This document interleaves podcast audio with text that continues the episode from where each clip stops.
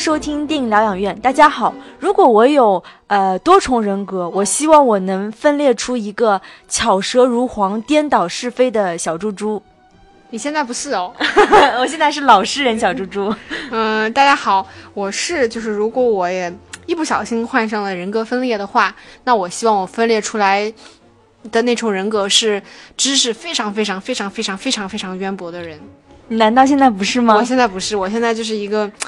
脑袋空空、非常平庸、没什么文化的人。那大家刚刚应该听得出来，那我们今天这期小小小专题呢，会讲人格分裂的电影。那在节目正式开始之前呢，还是呼吁大家去关注我们的微信公众号“电影疗养院”，聊天的聊。嗯，那我们在聊人格分裂这个电影之前，就是你能介，就是简单的去嗯界定一下什么是人格分裂吗？那其实人格分裂大致有分为两种，一个叫新阴性失忆症，又叫解离；另外一种是叫多重人格症。那大家听这个名字应该觉得很玄乎，嗯，那我可以给大家解释一下。你解释完只会更玄乎，就是我们知道，其实很多。患有这类人格分裂的人，往往是遭受过一些重大的创伤，那人们就出于这种自我防御机制，会将这种创伤的事件和记忆所带来的情感剥离出自己的意识层面，也就是如同人格分裂的患者来讲，他会像失忆一般，完全忘记这个事件的体验，也就是我们刚才说的第一种，叫叫。就叫心因性失忆症，嗯，这是一种情况。那另外一种情况就是应该更为大家所熟悉，因为我们在影视当中看到很多次，就是叫多重人格症，嗯。那多重人格症，通俗的来讲，就是说一个身体同时被两个及两个以上的人格来使用。那其实每一个这个人格是一套完整的人格系统。那这套人格系统里面，就是包括了智力因子、个人经历、先天气质啊、性格特点啊、认知等等。那就是其实每一个独立的人格都可以成为一个真正意义上的人，但是同时我们共用一个身体。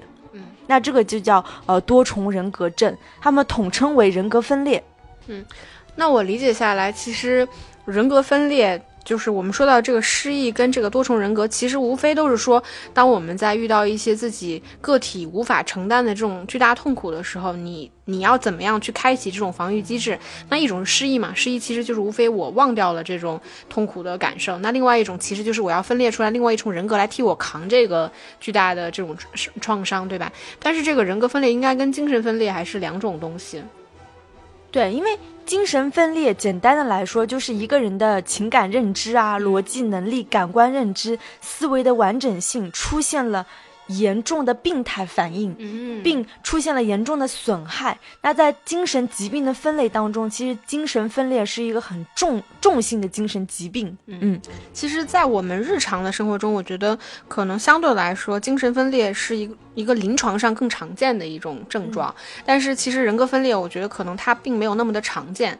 嗯，再加上其实，嗯，比如说多重人格这种东西，我觉得在现实生活中，其实它应该是非常非常少见的一种症状。只是说，在这个影视化里面，其实它反而是比较常见的一种题材或者是内容。嗯，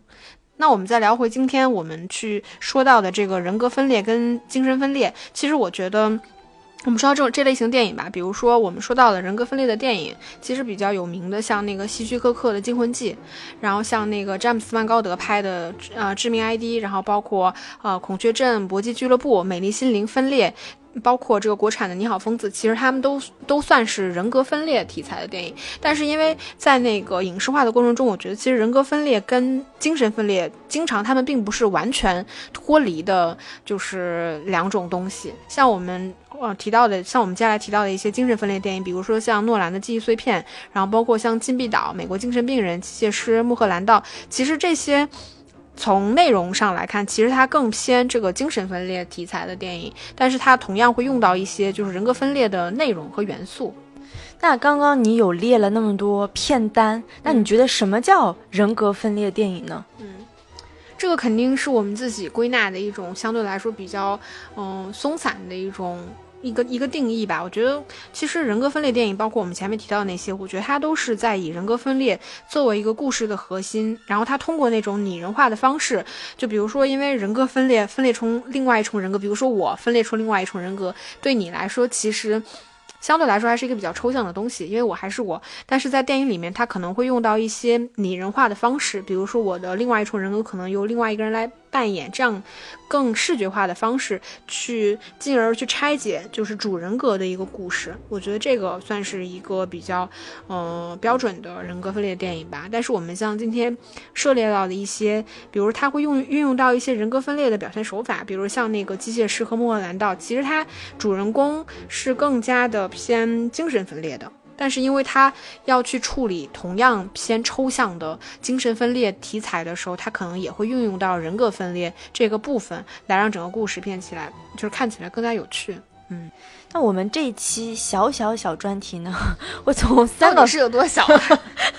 我从三个方面来讲。首先就是人格分裂电影都在探讨什么？嗯，那其次就是说人格分裂的题材为什么？那么广泛也不说广泛嘛，就是对电影有那么强的吸引力，就是它很长时间，它很多时候会成为一个电影的素材。嗯，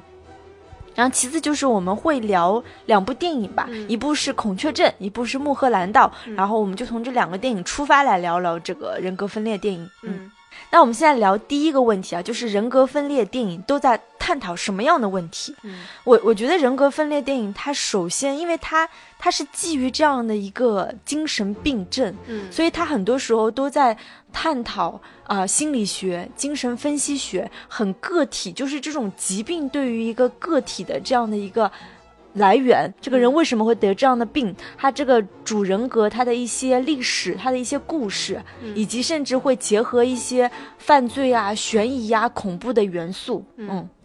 对，其实像你说到那个，像我们说到那个孔雀镇，然后包括像致命 ID，其实它就是一个完全围绕着就是主人格或者说人格分裂这个呃框架所展开的一个故事。其实它是更偏个人化的，它可能也会谈到一些就是比如说我小的时候是是否受到过什么样的童年伤害，像孔雀镇里面其实它就涉猎到。那我觉得除了像你提到的这个，就是它非常偏个体化的这么一些题材之外，我觉得人格分裂让。给我的感觉，其实好多时候，就人格分裂，它只是一个壳子，就是它需要借助这种病症也好，或者说这种病症背后所所具有的这种，嗯。我觉得故事的魅力，去挖掘一些更深层次的东西，比如说，嗯，也是也是像像那个孔雀镇好了，我觉得它其实也探讨了很多心理学的东西，包括这种嗯乱伦啊，然后这种弑母杀子的内内容啊，然后再有就像我自己我人生的电影 Top One 搏击俱乐部一样，我觉得它其实是探讨了非常现代化和社会化的题材，它它其实是一直在。探讨反工业化，然后现代化跟极端物质化背后的这种，嗯，这种内容，我觉得他需要去借助这种人格分裂的这种，嗯，手法去进行创作。再有，我觉得可能也会有像《金币岛》这样的电影，它其实需要借助这样的外壳去探讨一些更为宏大的主题，比如说这种历史和战争的创伤，嗯，这种内容。那这么说来，其实人格分裂电影它可以算是一个戏剧表现力非常强且丰富的东西，因为，呃，人格分裂它就是一种精神病，对吧？那精神病就是我们之前最早探讨，就是这个人疯了。那这个人疯了，他可以是很个体的，但也可以是很社会的、很政治的东西。所以这个题材真的是广受各个导演的欢迎吧？嗯，人格分裂是病吗？对啊，可以说是病啊，是一种精神疾病啊，嗯，精神病嘛，嗯嗯，你确定吗？我确定啊。那你提到的，我我听上去，其实我觉得你你对人格分裂还是有有一定了解的。就其实我蛮好奇的，就是人格分裂这个东西，它到底成因是什么呢？如果它是一种病的话，我觉得它总有一个原因吧。其实我们刚刚有聊到，就是两种人格分裂嘛，一个是心因性失忆症，还有个是多重人格症。它发病的一个起因，很多时候都是来自于童年所遭受的创伤，他出于自我保护的机制，他需要保护自己，所以他才要就分裂出其他的人格。那就是在呃弗洛伊德的那个精神分析引论当中，其实他有一个公式，就是他其实是概括了整体，就是说神经病产生的一个原因。嗯，他他是说是利比多执着所产生的倾向，加上偶然性的创伤性的经验。其实利比多我们知道就是欲望的一种，因为他在这本书当中，他其实有谈到很多儿童的精神病、儿童的性的欲望、儿童的利比多。那这些利比多在这个得到满足的这个过程中，找到了这种倾向或者是压抑，再加上后天遭受的偶然性的创伤经验，就容易造成这个人得精神病。其实这是一个很很复杂的东西。嗯，然后就是。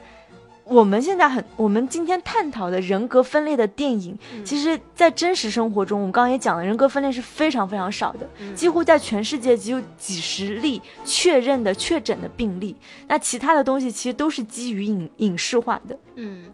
对啊，就是我觉得这东西也蛮奇妙的，就是在现实生活中里面。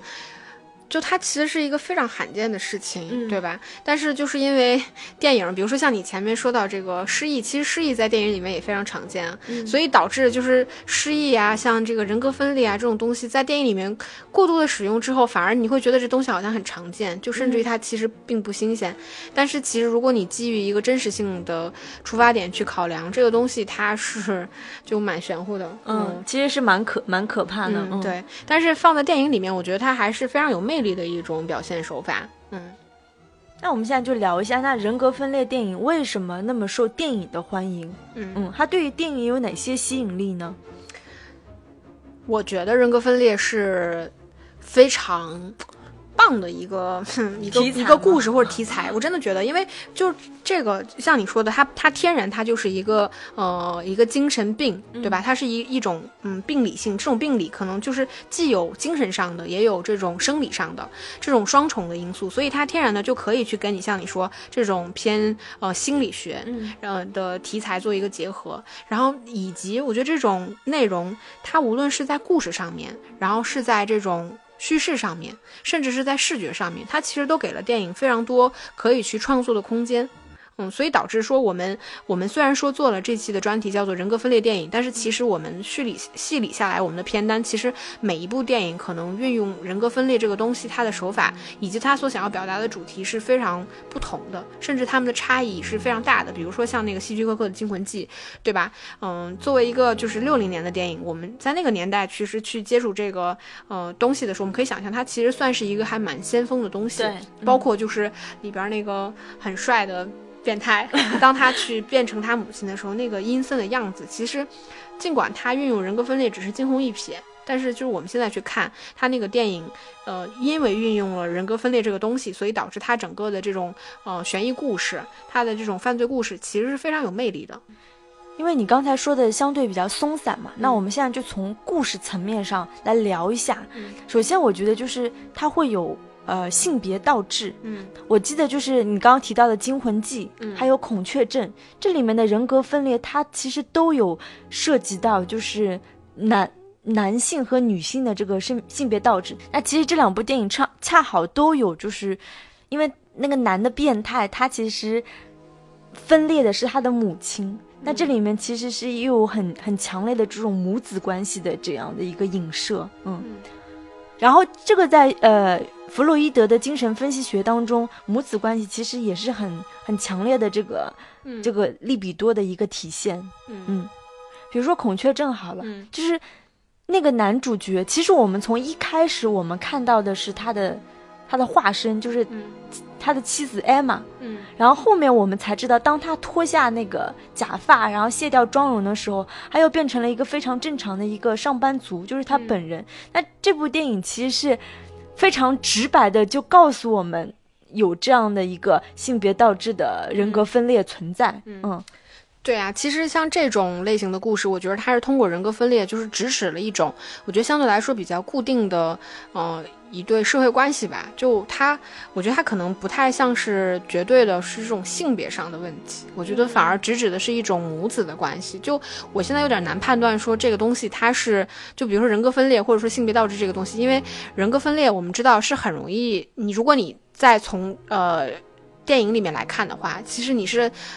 可以分裂出来，比如说少女啊，这种什么老太太啊，对吧？就我一个男性，我是可以分裂出来这些身份，它本身并不会涉及到说性别倒置的问题。但是当呃像那个《惊魂记》跟《孔雀镇》这种题材的时候，因为它倒置的是其实是一段母子关系，对，那我觉得这个其实是给我觉得更加深层次的，比如说这种家庭结构里面，就是母亲对于儿子的影响，嗯，以及对他们的控制，对于这个儿子成长过程中的一些影响。我觉得其实也是偏精神学的东西，也是偏心理学的东西。嗯，那其次，其实我觉得人格分裂的故事，其实最直观想象到的，我觉得大多数的故事其实它都是一个悬疑故事，因为好多电影其实运用到人格分裂，我们都可以想象，就是它一定会把人格分裂做一个梗。就像孔雀这种上来就告诉你说它是一个人格分裂的故事，其实非常非常少见。大多数都会把它作为一个埋的梗，就我们不知道说这个人物是为什么会跟其他的人物发生这样的互动，或者是这些故事，最终他会回归到说这个人可能是一个人格分裂。那这种故事，我觉得就是呃有一个。我觉得更核心，或者是说格局更小的故事体系，比如像致命 ID 那种，或者像分裂这种，它其实是围绕着一个主人格展开的故事，就是它可能它的多重人格之间是可以有这样的互动。嗯，这些故事我觉得指向的内容其实是非常小的，在在电影里面吧，我觉得它指向的题材和框架其实都非常小。故事上的话，我觉得它是可以跟很多电影类型元素相结合的。刚刚石头姐有提到悬疑的元素、恐怖、惊悚、犯罪，包括再早一些的那个，就像希区柯克时期的那种黑色电影。那这些所有的这些元素是非常适合这类题材的。嗯，因为它首先足够，就是它戏剧张力，呃，戏剧悬念就比较足，对吧？嗯，所以我们看大多数的电影，它其实好多人。就是他虽然有人格分裂，但他可能也有精神分裂。对，就是这个东西，它是在电影里面被混淆的，所以才会有很多我们我们提到过的那些电影，像《禁闭岛》呀，像那个《机械师》这种，它的主人公其实是精神分裂，但是当他需要运用到一些更偏视觉化的东西，比如说他的过往创伤是怎么来的，那他他可能就会在现实生活层面里面去分裂出来另外一重人。进而就就像机械师好了，他分裂出来一个老大哥，对吧？他觉得那个老大哥在害他，他他一直在去追溯说自己的生活是怎么样被这些周围所有的人去谋害，去一步步变成现在这样。当他去追溯这个过程中的时候，他才发现原来是他自己最开始犯下的原罪导致他今天就是获得了这些东西。嗯，那其实他说到底他并不是人格分裂，他只是精神分裂。对，但是是也也前提也是在于说他。常年不睡觉导致的这种有点患妄想症的感觉，导致说这个人格分裂其实是比较成立的。嗯，那我想到了就是《美丽心灵》这个电影，就是朗霍华德导演的。那这个故事它其实从类型来说，它算是一个传记片，嗯，因为它是根据真实的就是患有精神分裂症的数学家呃约翰福布斯纳什的故事进行改编的。但是我我我是我觉得是。对你，我知道你说你，因为它是这样的，就是它里面运用到的手法，那明显是一个人格分裂，就是我怎么可能长期跟三个我看不见的人一起共存？对呀，对呀，对呀。那这部电影其实很明显的就是他明明是一个精神分裂的一个患者，但是他其实也运用了人格分裂的这个元素，因为你现实生活中他说他曾经跟三个人共同生活，但其实那三个人都不存在。嗯，我觉得是通过电影这个手法，是你能视觉化或者是具象化那三个不同呃不可能存在的人。嗯，那其实也是用人格分裂的这个对这个东西来拍的。嗯，我觉得还是还是挺奇妙的。嗯，因为你刚刚说到那个穆赫兰道，它正好就符合，它在叙事上是比较复杂的，因为它将真实啊、幻想啊、梦境啊、潜意识相结合，但同时这个应该算是在叙事上的对叙事上的一种结合。因为我们知道，就是说，就神经病而言，他的他心中的那些幻念、幻想是与现实相反的这种心理的现实，恰恰好在神经病领域里，心理的现实乃是唯一主要的元素。也就是在神经病患者当中，心理现实本来就是抬到比较高的位置的，它是高于就是实际的现实。所以你在那些电影当中，我们是不能以常人的这个。现实或者是逻辑去理解这些人物，嗯，他就可以把叙事做得更为复杂。嗯，对，就是我们前面聊过了，完了故事，我们现在聊叙事。叙事其实一个就像你说的这类型的，就人格分裂电影，其实我们能感受到它的叙事通常来说都是比较复杂的，它并不会是那种平铺直述，上来就告诉你说这人是精神病，他是人格分裂，他是怎么人格分裂，他他的日常生活其实不是这样的。就像我们说到人格分裂，它其实通常都是最大的一个埋伏，最大的一个梗。那由于这个题材，其实它能够跟那些真实啊、幻想、梦境啊、潜意识做一些结合的时候，我们能够感受到与此相搭配的，其实这些电影通。通常，它的呃，作为电影整体这个封闭的这个三维环境里面，主观的这种投射，其实一定是大于这种社会真实的。所以，当我们看这类电影的时候，你会觉得说，这整个环境里面所有的东西，其实都是因为这个主人格，或者是因为这个主人公他的心里所思所想所嗯制造出来的这么一个空间。我觉得他可能某种程度上也更符合这种造梦的感觉。嗯。然后，所以这这种电影，它的那种心理现实，我觉得也是会被放大到一个比较比常规电影吧，我觉得更更大的一个程度，也因此导致我们看这类型电影的时候，其实比如像《穆赫兰道》那种，我们能够在这个电影里面找到更多的这种视觉元素的关联性，我觉得它比。平常的电影其实更强调这个部分，也就是说，嗯，比如说我现在看到的一个手机，那这个手机可能是从我过去的某个时间点，或者是我某个某一个情况下见到的某个东西的投射，其实它更讲究这种心理的投射感。我觉得通常就好多电影，我们也会讲究这种什么所谓的细节真实啊，或者是这种隐喻啊，但这类型的电影，我觉得它更依赖于这种细节的强关联性，来制造一种叙事结构的完整性。嗯，对，就拿那个致命 ID 来说好了，这是一个非常标准的，呃，多重人格分裂症的电影。那它这里面其实不断的在强化这个钥匙，嗯，就是那个房门从一号，而且从十号到九号，到每杀一个人就会有存在一个新的钥匙，就是它不断的在铺陈这个视觉的意象、视觉符号的一个关联性，嗯。对啊，像那个我最喜欢的《搏击俱乐部》，其实它也是一样的嘛。就是 那个他，就对我我突然之后想到，你有没有觉得，就是我们虽然说这个人格分裂的电影，它其实通常是，呃，更加讲求呃个体感受的，就是，嗯。主人公的这种个体意识其实会盖过社会真实的这样一个电影，但是这类型电影其实反而经常会刻意回避去制造一种呃主观视角也好，或者是更加强烈的这种进入感。我觉得他反而回避，他反而会倾向于去更更用一些那种客观性的对对，因为就是他可能怕过早的去跟观众破梗，告诉他说这个其实是嗯你在其中，你是主人公的一部分的那种进入感。嗯，对他既然是多重人格分裂，他的视角一定要多元。嗯，他避免就是主观的视角。嗯，就就像说到那个就是搏击俱乐部，其实就是这样的。他他也他也算是一部非常嗯，我觉得非常标准吧的一个人格分裂电影，对吧？但是它里边其实几乎一直在回避一种主观化的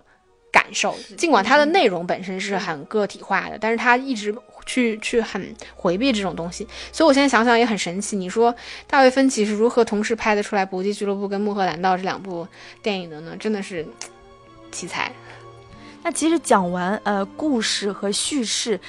那人格分裂这个题材对于电影另外一个非常强大的吸引力，我觉得是在视觉的丰富性嗯上面。就比如说我们刚才有讲到叙事上面，它很可以很复杂，什么呃。视觉符号的强关联性等等，那具体体现在视觉方面，它可以是一个超出现实客观世界的一些色调、颜色，像《穆赫兰道》里面那种颜色的用法，包括灯光，嗯，对吧？光影、灯光、色调，它可以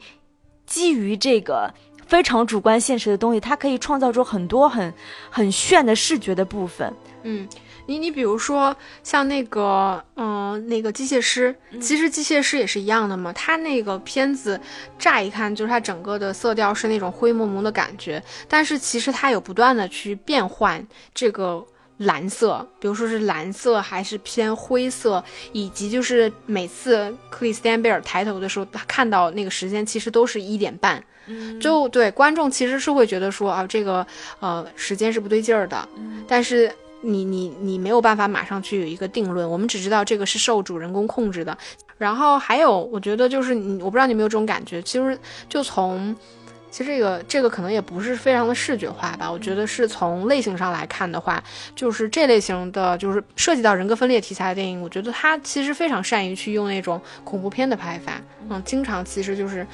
写胡来的，然后弄得玄乎乎的，然后包括它也会用到一些悬疑片的拍法，就其实我们去拆解这整个故事的，呃。主谋或者是最终的罪犯，其实就是在拆解这个人物心理的一个过程。他其实会借用这样的外壳，让我们让观众逐步去去拆。所以我觉得这个也是人格分裂电影的一个短板所在。也就是说这个电影其实你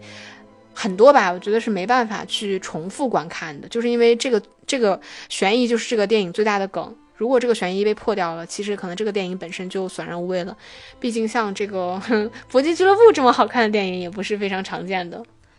我觉得《穆赫兰道》也是是可以重复观看，但是我我记得我很早以前我看《致命 ID》的时候，我印象中这是一部非常好看的电影。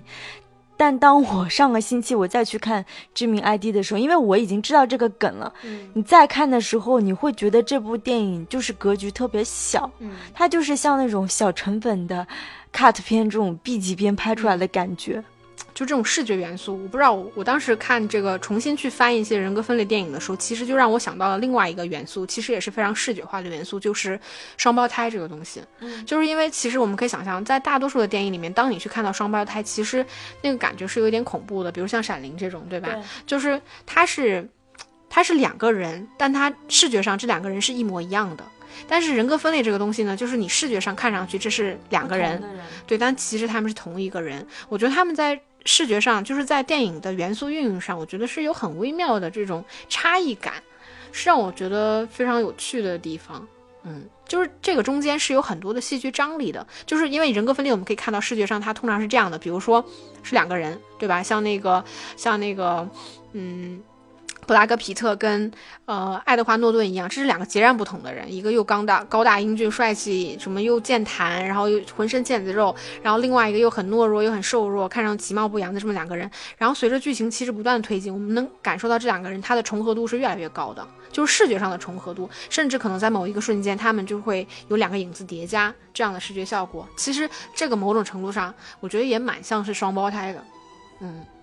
我觉得你说的这个双胞胎其实也蛮符合，呃，我们之前有讲过拉康的这种镜像理论的，嗯，因为就是现实生活中，如果这个人真的是人格分裂，他就算是分裂出一百个人，我们看到的东西仍然是他一个人，或者是现实是现实生活中就算是双胞胎，双胞胎也是不一样的。那只有在影像里面，这个虚拟的世界里面，你看到的双胞胎才是一模一样的，你看到的人格分裂才可能是。好多个完全相貌、性格都不一样的东西，嗯，所以这个也是给人格分裂这个题材提供了很好的就是视觉创作的一个素材吧，嗯，和想象力，嗯。那像我们前面提过了，就是一系列的片单，就是人格分裂也好，或者说就是精神分裂涉及到人格分裂的题材的电影也好，就整个这个所有的电影里面，其实你自己比较喜欢的是哪一部呢？我自己比较喜欢的应该是《孔雀镇》，嗯。因为最近刚看嘛，然后当然就是最早，我记得，嗯，对我蛮有启蒙影响的，就是《穆赫兰道》。嗯，哪方面的启蒙啊？喜欢电影的启蒙。嗯，就是突然觉得，哎，电影还是可以很好看的。啊，真的真的，就是印象还是蛮蛮深刻的。嗯。我自己最喜欢的，我跟你说了，就是我人生的 top one 就是《搏击俱乐部》。但是我们我们可以接下来就就接着聊这个这个呃《孔雀镇》这部电影，因为也是你安利给我的，所以我们都是最近才看的。因为我以前跟你说过，我其实很喜欢基里安·墨菲这个演员。就我我觉得，就从这个演员的外形来看，他是一个就是真的是亦正亦邪的样子。他身上有很阴郁的那个部分，但其实又有点小英俊，然后又有点小正气。那当我看到就《孔雀镇》里面他的样子的时候，我觉得这整个故事其实都是基于说基里安·墨菲他的演技好，所以一切才能够成立。因为这个故事就是《孔雀镇》这个故事，我觉得与其他故事都不一样的是，我觉得它很难得，它是一个非常写实派的人格分裂电影。我不知道你有这样感觉，因为首先她女装的样子确实很像女装。嗯，然后包括大多数就是以人格分裂为题材或者是涉及到这方面内容的电影，它大多数回避一个一个盲区。这个盲区是什么？就是我一重人格到另外一重人格中间的这个盲区。对对对，我可我可能说我切换到另外一重人格的时候，我的声音，我的这个穿衣服的品味，就像那个分裂一样，可能会发生截然不同的变化。但是当我就比如说我穿着一件格子衬衫，当我切换到另外一重身份，我需要穿一件小背心的时候，我一定真实的要去换这个小背心。但当我换这个小背心的时候，我到底是哪一重人格？嗯，对我觉得这个那个《孔雀镇》这部电影，其实它上来就把我以往所有电影里面没有看到的那个盲区拍出来了。就是当我一重人格切换到另外一重人格的时候，我的那段时间点我在干什么？我觉我觉得近几年好像影像当中对于母亲这个就是母子关系这个东西慢慢的放大了。嗯我们刚我我们之前有讲过小丑也是，嗯就好像就是父父亲这个角色在这孔雀镇里面也是缺席。然后你可以看出，就是一个母亲她对于孩子的影响嗯真的是非常大。那孔雀镇里面，我我不知道大家有没有看这个电影，嗯就是一个控制欲非常强的母亲，嗯然后长期控制他的儿子，并且就是强迫他的儿子去跟另外一个女人生下了一个孩子，嗯对吧？那当这个母亲去世的时候，那他分裂出来一个就是叫艾玛的女性，那其实是对他母亲的一种投射，嗯，一种一种幻想妄妄念吧，嗯所以他我觉得蛮有意思的。你像那个《惊魂记》也是一样的，就是当然《惊魂记》里面是因为是那个变态他自己杀了他的母亲，然后，但它里面同样反映了一个话题，就是当母亲过度的对子女的这种强控制欲过后，子女反而需要，就是他反而产生了一种类似于像斯德哥尔摩样的东西，他反而就。很依赖于他的母亲，就没有办法完全去摆脱他的母亲。像这个电影里面其实也是，而且我觉得他很有趣的一点就是，我觉得孔雀镇它更像是把人格分裂当成一种就是病理上真实存在的东西去剖析这个东西到底是怎么回事儿，就它很写实很真实，就它并没有那些很花哨的东西。因为在呃人格分裂这种病症当中，它本来就有那个主次人格的区分，嗯嗯而且就算是在次人格，如果你同时次人格有好多种次人格嗯的时候，其实它也是有这个力量的强大与否。嗯就是就比如说分裂当中，它就很明显的告诉你，就是 Beast 的是最强的那个次人格。嗯其他都是没那么强大的，所以它存在一个就是不同人格之间竞争的一个关系。那孔雀镇它其实就是那个艾玛，它是一步一步实现了他对于这个主人格的控制，最终是通过谋杀这个这个行为，但不当然不是谋杀他自己，就是通过制造谋杀这个事情来实现，就是。他对这个主人格的完全的攻占，嗯，我觉得这个确实就像刚刚石头姐说的，是非常病理性的来剖析这个人格分裂到底是一个什么样的存在，为什么会这样，以及它可以产生某种后果，嗯当然你，你后面说到的那些，呃，这种说，呃，副人格中哪一个更强弱，或者是像分裂那样可能有带领，或者是他真的可能像分裂一样分裂出一个 beast，他可能强大到像超级英雄一样的，这个我觉得本身它是更偏这种，呃，我觉得艺术处理、艺术加工的东西，可能现实层面上未必真的会能实现到这么的夸张。对，那除了你前面提到过的，呃呃。我们刚刚聊完的《孔雀镇》，我觉得还有《穆赫兰道》，就你你说这个是你电影的启蒙，我觉得它确实也是从另外一个层面上挖掘了，呃，我觉得人格分裂这个题材的一个影视的可能性。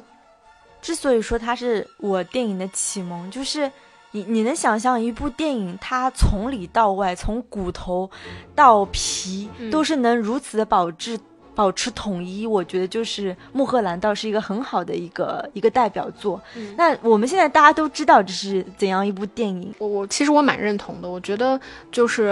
我们说到了嘛，就是当一个电影它可能需要借助人格分裂这个东西的时候，它可以运用这个故事，对吧？嗯主人公分裂出来人人格分裂，或者说他哪怕不是人格分裂，他可以借助这种艺术手法来做，或者是他可以借助这个故事本身带有的这种悬疑的外壳可以去做。那我觉得《穆赫兰道》它是真的像你说的，从里到外，它完全就把嗯就把这样一个故事去进行视觉化的，因为它这个人格分说到底，它并不是一个真的人格分裂啊，嗯它其实有点像是，我觉得像是幻想对梦境一样的的一样的东西，但是他无论是他真实的人生，还是他幻想出来的这个人生，就他所有的信息、故事、人物，它是有强烈的关联性的，而且以及重组对信息重对组，对，他会在他的幻想里面去把他在现实生活中里面所嗯遇到的东西去进行一个更加符合他幻想中的的的东西，我觉得那是一个全新的世界，嗯，非常神奇，嗯，包括我现在。我不知道你有没有这样的感觉，我觉得穆赫兰道的气质其实真的蛮像大卫芬奇，就他跟大卫芬奇之前拍那个《异形三》，我们之前也聊过嘛，他跟《异形三》的气质，我觉得特别的像，就是你可以想象，比如说像《搏击俱乐部》跟穆赫兰道，这是就是同样，尽管它同样涉及到了一些就男男女女的这样的题材，但是故事本身其实风格气质差别是非常大的，包括它运用到所有的视听手法，它的故事内核。完全都是不一样，包括连表演方式都是完全不一样的东西。但是穆赫兰道的气质其实跟《异形三》很像，就它有一种很很悲剧性的，然后很荒诞的东西在里面，包括它的整个故事节奏是非常沉缓的。我觉得其实你也蛮难想象说，一个涉及到人格分裂题材的电影是能够以如此迟缓又惊悚的方式去循序渐进的拍，然后你又觉得很害怕，但是你又很好奇。我觉得这个是挺厉害的一点手法，包括像我们前面提到过的，它所有信息元素的这种关联性，哪怕他在餐厅里面看到一个服务员的胸牌，然后或者是一把钥匙，其实全部都在他的现实生活中里面存在着，嗯，但是他需要在另外一重，呃，幻想里面去消解他在现实生活中里面实现不了的那些东西。我我当时一度怀疑，就是，哎，大文芬奇他是不是弗洛伊德的粉丝？嗯或者或者是他也比较钟情于，或者是迷信于弗洛伊德的这套精神分析学说，嗯因为他有一套很完整的，就是对梦境的阐析。嗯他在就是弗洛伊德在给病人治病的时候，嗯。他是会让他们去描述自己的梦境的，嗯，所以他就是他他其实其实是一种解码的方式，比如说你现在，嗯。你现在给我描述你的梦境，嗯。他会从从当中，比如说你每天都要经过那个桌子，因为那个桌子上有个花瓶，它会把你梦境当中的这些元素给解码出来，再对应到你现实生活中你的很可能工作、职场、家庭当中的一些一些困境，嗯。有一点这个这个感觉。嗯。然后我我觉得就是你作为一个观众吧，在你看这部电影的时候，其实你也很享受这种解码的过程。嗯，嗯。而且它确实是非常的视觉化，嗯。我觉得他把视觉化做到了，就是在这个题材之下，我觉得做到了一个非常非常厉害的程度。像我觉得，就像我们前面提到，像知名 ID 这种，它可能也会用一些细节、一些道具，但是这些东西说到底，它只是一种信息的连接，对，对它并不很粗浅的，对，它并嗯。不能真真正组成一个人梦境的结构，就是我们做梦，我们幻想，我们有精神病的这种信息的重组方式，很厉害。嗯，那我们今天其实也聊了，嗯，算是很松散的聊了一下人格分裂电影这个这个这个东西吧。就如果在我们前面所有的片单里面，让我们在前面这个片单里面让你去推荐一部电影的话，你会推荐哪一部？最推荐给看吗对必看。必看的话，我我觉得我还是会推荐《惊魂记》吧。嗯，毕竟就是，我觉得是你每次看，其实你想，就是我觉得最早看大家都知道那个浴室的那个戏嘛。嗯然后，但是你现在每次看，你会发现它其实前面的每一个悬疑点，嗯那种气氛的推进，真的就是大师级别你可以去模仿的东西。嗯，那石头姐你呢？你最想推荐哪一部？我觉得我想推荐的可多了。嗯，就我觉得《惊魂记》肯定是必看的。对，那除了《惊魂记》，在《惊魂记》以上，我觉得《搏击俱乐部》也是必须要看嗯的。然后可以就是在那个《穆赫兰道》，我觉得要看一下。其实还蛮推荐大家看一下《孔雀镇》的。对，嗯孔雀镇，对，不一样的气质。嗯，嗯，我觉得而且是也是相对比较小众。那我们今天节目就差不多到这里了，那就下期再见啦，拜拜拜